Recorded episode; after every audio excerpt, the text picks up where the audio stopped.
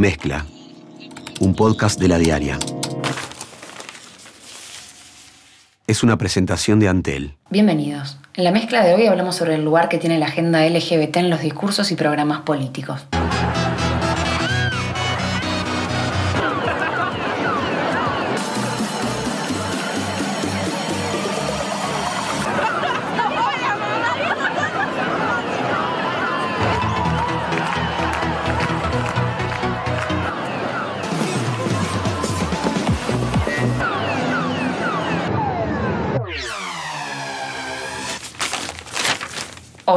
Nueva Marcha de la Diversidad, que será en la principal avenida de Montevideo, los colectivos que integran la coordinadora tendrán dos consignas, al closet nunca más y el miedo no es la forma. En este encuentro, desde la redacción, hablamos con la periodista de feminismos Stephanie Darmillan sobre la posición de la coordinadora ante la reforma constitucional Vivir sin Miedo, el espacio de la agenda LGBT en la campaña y las propuestas de los partidos políticos sobre la diversidad sexual.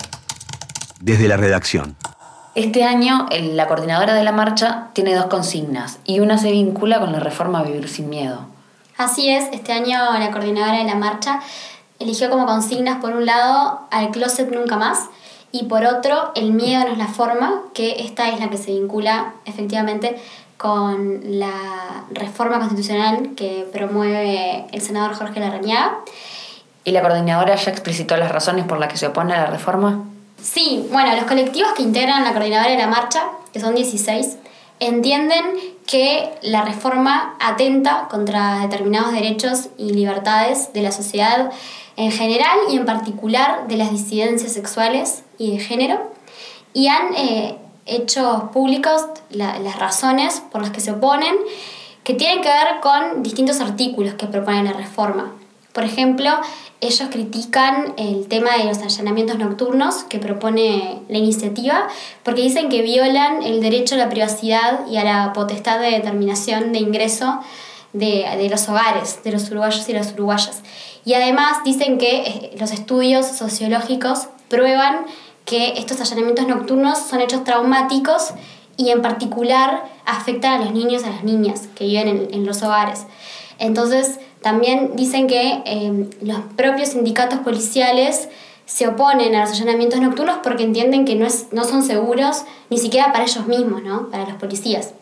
También critican la eliminación de derechos liberatorios o sustitutivos a la privación de libertad, eh, porque entienden que no es como dice la arañaga, que la arañaga insiste en que asegura una menor reincidencia, ¿no? Y ellos dicen que no es así, que de hecho eh, la, la, la, realidad muestra que eh, existe menor reincidencia cuando se establecen medidas alternativas a la pena de cárcel, ¿no?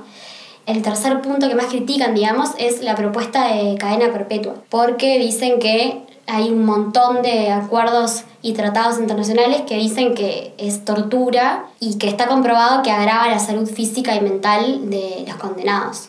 A principios de septiembre, en el Congreso Internacional Uruguay LGBT, la mayoría de los partidos se comprometieron a mantener la agenda de derechos LGBT. ¿Esto se tradujo en sus propuestas programáticas, en sus discursos? Bueno, una de las primeras cosas que hay que decir es que la diversidad sexual no fue un tema central en la campaña este año. De hecho, fue un tema del que se habló básicamente solo cuando estuvo en debate la posible derogación de la ley integral para personas trans. Allí fue cuando, por ejemplo, eh, Daniel Martínez mencionó el, tema de la situación, de la, realidad que vive la población trans en algunos actos de campaña y en Twitter, eh, particularmente el día que se celebró el pre-referéndum para derogar la ley.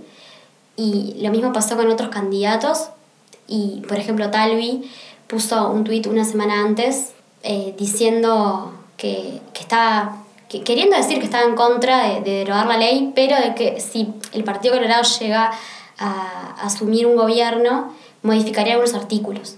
Eso en cuanto a los discursos. También eh, a los colectivos les preocupó bastante algunas declaraciones del candidato del Partido Nacional, cuando dijo que no derogaría la legalización del aborto, pero tendría una agenda prohibida. Exactamente.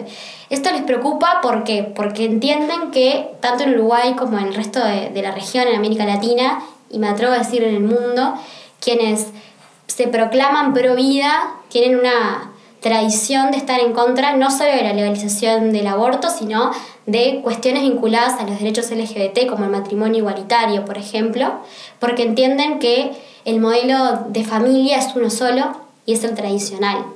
Entonces, esto preocupó bastante a los colectivos. También preocuparon algunos dichos de el candidato a vicepresidente de Cabildo Abierto, Guillermo Domenech, que dijo en un acto de campaña que la agenda del Frente Amplio se podría resumir en el matrimonio homosexual, el aborto, la legalización de la marihuana y alguna otra cosa, y agregó que dentro de poco nos van a imponer una ley por la que la homosexualidad sea obligatoria. Entonces, por supuesto que al movimiento social y particularmente a quienes integran la coordinadora de la marcha por la diversidad, les, les afectó y se preocuparon. ¿Y a nivel programático? Bueno, a grandes rasgos, el Frente Amplio es el partido que tiene las propuestas más concretas en su programa. Por ejemplo, una de las cosas que propone entre sus prioridades es la transformación del Sistema Nacional Integrado de Salud para que sea uno inclusivo de la diversidad sexual y de género. Después, el Partido Nacional tiene propuestas un poco más amplias, por decirlo de alguna manera. Por ejemplo, una de las, de las cosas que propone es crear un programa contra la discriminación por la orientación sexual, que no, no, explica muy bien cómo, cómo vendría a ser bajado a tierra.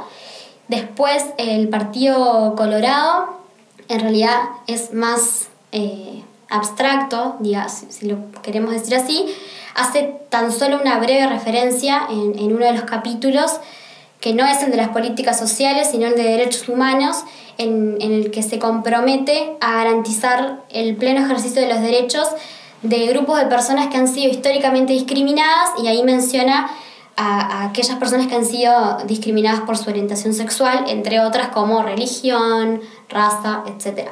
Y para agregar el, al cuarto partido con la intención de voto más alta, vimos, estuvimos viendo el, el, programa de Cabildo Abierto y no menciona en ningún caso la diversidad sexual, ni la población LGBT, ni nada parecido. De hecho, mm, hace referencia en, en, el capítulo sobre la educación a la revisión necesaria de los programas y los textos de educación inicial y primaria para que no contengan conceptos vinculados a la llamada ideología de género. El Partido Socialista salió con fuerza a cuestionar la ley de urgencia que Luis Lacalle Pou pretende implementar en caso de ganar en octubre. El sector entiende que sería inconstitucional aplicar esta ley de urgencia para abordar temas tan variados como, por ejemplo, la eliminación de los representantes docentes en el gobierno de la educación, la inclusión de una regla fiscal para cuidar las finanzas públicas, la reorganización del MIDES o una reforma de ley de procedimiento policial que le dé mayores garantías a los policías para defenderse.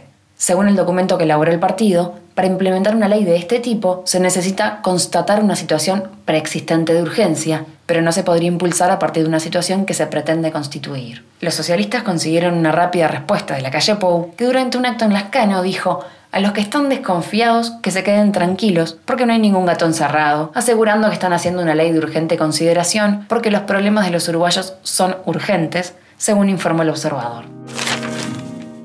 Equipos Consultores presentó en subrayado una nueva encuesta sobre intención de voto para la primera vuelta de las elecciones. Según los datos de la encuesta, el Frente Amplio está en primer lugar con 34%, seguido por el Partido Nacional con 26%, el Partido Colorado con 12% y Cabildo Abierto con 9%. Esto significa que el Frente Amplio creció 4 puntos porcentuales, el Partido Nacional se mantuvo, el Partido Colorado cayó 4 y Cabildo Abierto creció un 1%. Entrevista.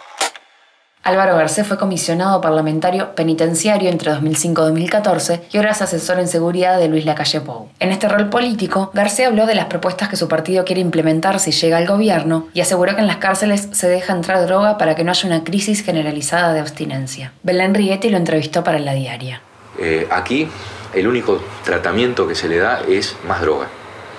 Y, el, es un hecho muy, muy perverso porque se está dejando deliberadamente que entre la droga, hoy, y se lo digo con absoluta convicción, hoy se deja que entre la droga para evitar una crisis colectiva de abstinencia y que vuelen los techos.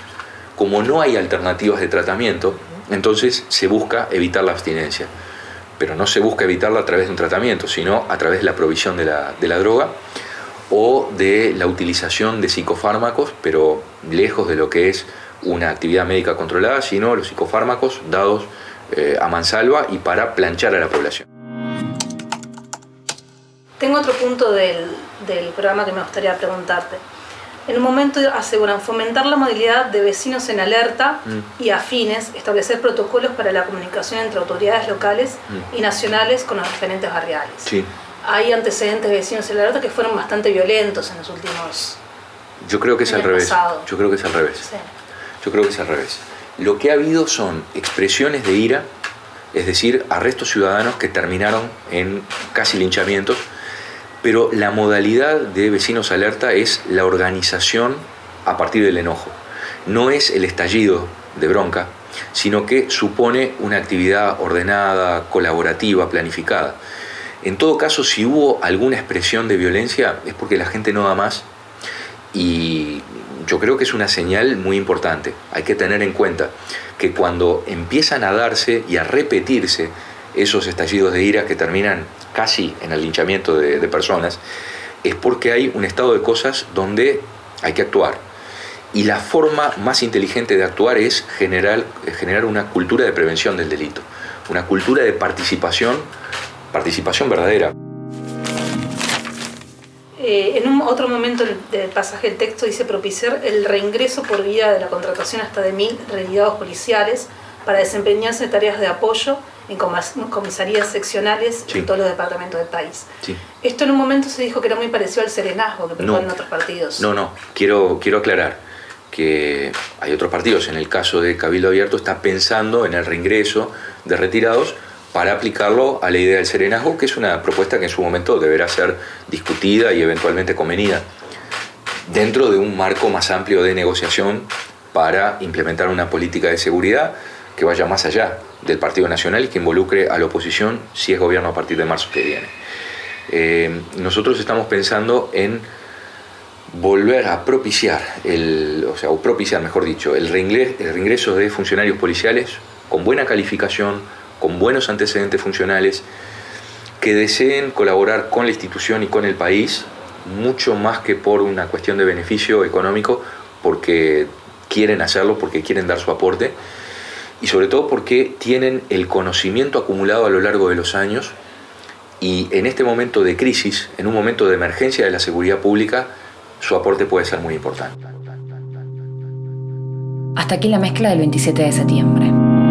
Conducción, Débora Quirin. Edición, Andrés Nudelman. Producción, María Natalia Rodríguez. Mezcla, un podcast de la diaria. Sumate a nuestra comunidad. La organización ordenada, colaborativa, planificada. A partir del enojo. En todo caso, si hubo alguna expresión de violencia, es porque la gente no da más. Que la gente no da más. En todo caso,